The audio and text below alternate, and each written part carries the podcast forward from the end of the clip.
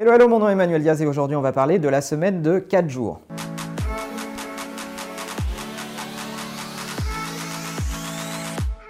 La semaine de 4 jours, c'est un concept dont on entend souvent parler. Alors, il est souvent confiné à des cas particuliers, des startups, des boîtes avec euh, un fort potentiel d'innovation, bref, on a toujours une explication pour dire ouais ça s'applique à eux mais pas à nous. Et je trouvais intéressant qu'on reparle de ce sujet parce que pour le coup il y a une énorme boîte qui a testé la semaine de 4 jours et qui a publié une partie de ses résultats et de son test dans le passage à la semaine de 4 jours, puisqu'il s'appelle Microsoft Japon. Oui, alors Microsoft est assez loin de la taille d'une start-up, et Microsoft au Japon, pour l'intégralité de sa filiale au Japon, a décidé de mener une expérimentation sur le passage à la semaine de 4 jours. Et le Japon, c'est certainement pas l'écosystème le plus simple pour expérimenter la réduction du temps de travail, puisque je vous rappelle que dans la culture japonaise, mourir au travail est un honneur. Donc ils n'ont pas choisi le terrain le plus simple pour cette expérimentation, certainement euh, en connaissance de cause, et ils ont publié une partie des résultats.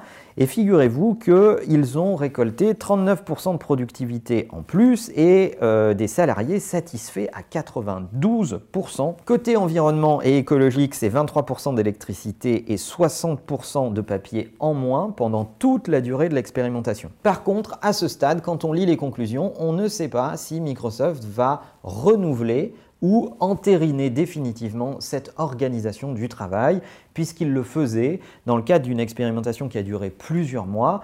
Et ça biaise d'ailleurs peut-être un peu les choses, puisque tous les collaborateurs savaient qu'il y avait une date de début, une date de fin, et que les datas allaient être observées, et que c'est de cette observation que des conclusions allaient être tirées. Je ne sais pas ce que vous pensez du rapport au temps de travail, mais personnellement, pour euh, l'époque dans laquelle on vit et dans notre industrie, je n'ai pas la prétention de parler de toutes les industries, je trouve que le rapport au temps de travail doit être totalement réinventé. Parce que euh, je ne pense pas que euh, en donnant plus de temps aux gens, finalement, ils travaillent plus et ils produisent plus de choses. La nature a horreur du vide. Donc, si vous donnez un briefing et des objectifs à quelqu'un pour une semaine, il va utiliser tout le temps de sa semaine pour tenir ces objectifs-là. Il ne va pas se dire euh, super, je vais les faire beaucoup plus vite pour me garder un jour où j'ai rien à foutre. C'est assez rare, ça peut exister, mais c'est assez rare.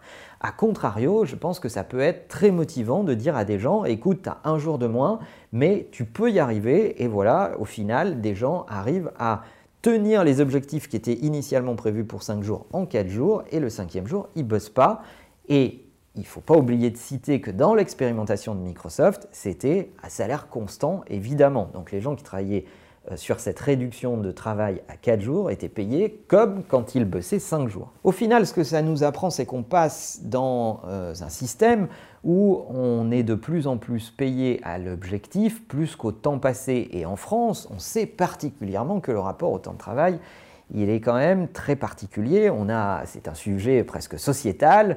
Euh, on a légiféré sur cette question. On est un des rares pays au monde à avoir décidé qu'il fallait travailler 35 heures et pas plus, etc. Alors ça a tendance à changer.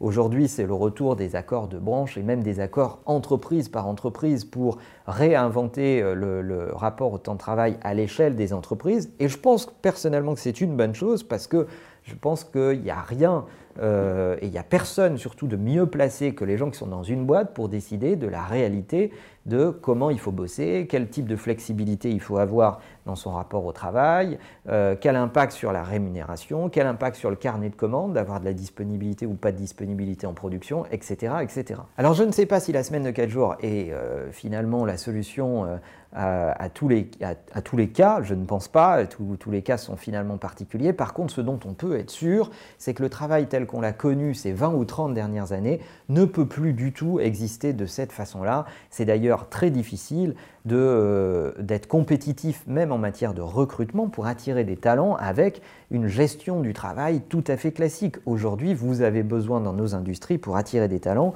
de proposer de la flexibilité, de proposer du travail à distance, de proposer de composer son temps à peu près comme euh, les gens l'entendent, euh, de permettre à des gens de cumuler plusieurs passions donc de leur donner aussi des espaces dans lesquels ils peuvent bosser au bureau, mais peut-être avoir une boîte ou faire du freelance à côté pour faire euh, euh, des trucs qui les passionnent. Bref, le rapport au temps de travail ne sera définitivement plus celui dans lequel nos parents et encore moins nos grands-parents ont été élevés. Maintenant, est-ce que vous pensez que la France et en France, notre rapport au temps de travail est un avantage ou un handicap euh, face à l'économie dans laquelle on est? Est-ce que vous bossez dans une boîte qui a eu des idées particulières que vous trouvez vachement positives euh, dans la gestion du temps de travail. Tout ça m'intéresse beaucoup. Est-ce que vous pouvez laisser des commentaires pour partager ce que vous trouvez le plus intelligent et le plus euh, à propos?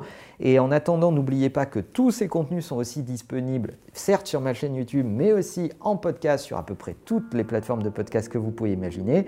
Et je vous dis à bientôt. You could say I had a plan way before I had a fan. Some would probably call it luck. I just call it being blessed. You ain't never did the work, but you wanna be the best. Lately I could never stress, never better, better yet. Might have had a thing for you.